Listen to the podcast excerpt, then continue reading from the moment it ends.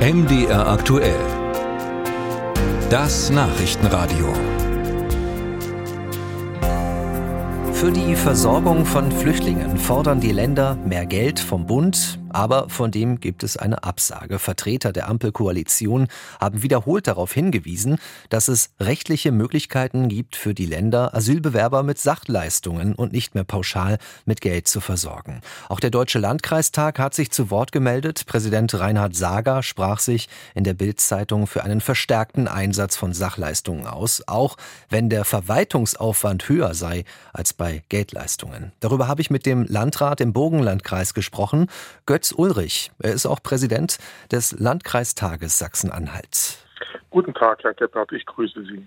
Herr Ulrich, ist das ein realistischer Vorschlag, dass man wechselt von Geldleistungen auf Sachleistungen? Es ist zumindest ähm, so, dass bei bestimmten Personengruppen, äh, in denen in Deutschland Asylbewerberleistungen deutlich über denen der anderen Mitgliedstaaten der Europäischen Union liegen, man diese Überlegungen durchaus umsetzen könnte die nachvollziehen könnte und man sich äh, Gedanken machen müsste, wie diese Umsetzung jetzt ganz konkret aussieht. Die klassischen Gutscheine, wie wir sie vor Jahren und Jahrzehnten eingesetzt haben, können da sicherlich äh, nicht mehr zum Einsatz kommen.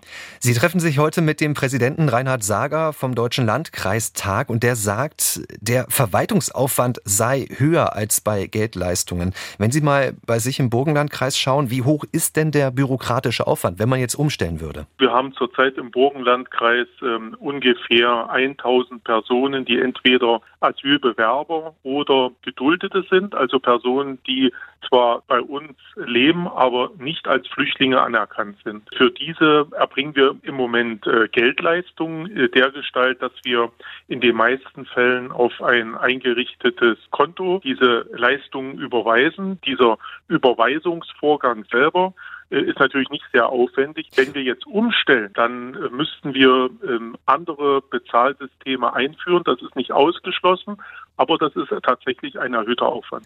Können Sie kurz erzählen, was dafür genau passieren müsste bei Ihnen? Also man muss jetzt überlegen, soll das äh, deutschlandweit eingeführt werden, wenn das die Bundesregierung versucht oder die Länder zusammen mit der Bundesregierung, rechne ich damit, dass das Monate, wenn nicht gar Jahre dauert, eine solche vielleicht Bezahlkarte, die eben unbar nur bestimmte Lebensmittel und ähnliches ermöglicht. Wenn wir das regional einführen, ist das hier und da sicherlich relativ schnell machbar. Wir haben im Burgenlandkreis ohnehin eine sogenannte BLK Regionalkarte, mit der kann man bei den regionalen Händlern einkaufen, auch in Lebensmittelmärkten, aber eben nicht über unseren eigenen Burgenlandkreis hinaus. Es ist nicht ausgeschlossen, dass man eben für bestimmte Personengruppen, wie zum Beispiel die Geduldeten, dann eben diese Regionalkarte einsetzt, statt das Geld auf ein Konto zu überweisen. Das hat auch einen regionalen Effekt, wenn man solche Regionalkarten verwendet bleibt das Geld, was wir ohnehin aus den Kommunalhaushalten aufwenden, für diese Person dann auch in der Region und wird von den örtlichen Händlern sozusagen äh, wieder vereinnahmt und äh, schiebt äh, regionale Kreisläufe vor Ort an. Also das könnte auch in anderer Hinsicht noch einen positiven Effekt haben. Und möglicherweise hat das Ganze auch einen Abschreckungseffekt. Darauf setzt zumindest der FDP-Fraktionschef Christian Dürr im Bundestag. Der hat einerseits ein Ultimatum gesetzt an die Minister Ministerpräsidenten bis zum 6.11. sollen sie sagen, wir wollen keine Bargeldzahlung mehr.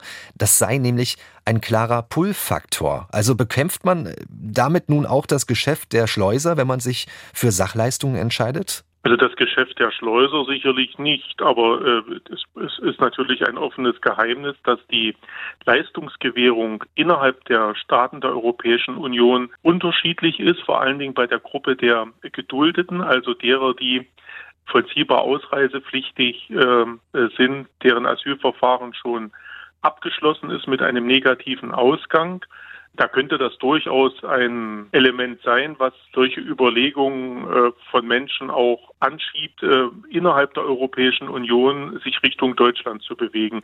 Wir setzen ja eher innerhalb der EU auf ein System, dass die Menschen dort, wo sie ankommen, auch das Asylverfahren abschließen sollten. Das passiert ja vielerorts nicht und viele Menschen kommen ja aus Italien, aus Griechenland, dann äh, auch nach Deutschland. Möglicherweise könnte das ein Element dafür sein, dass das nicht mehr in diesem Maße passiert.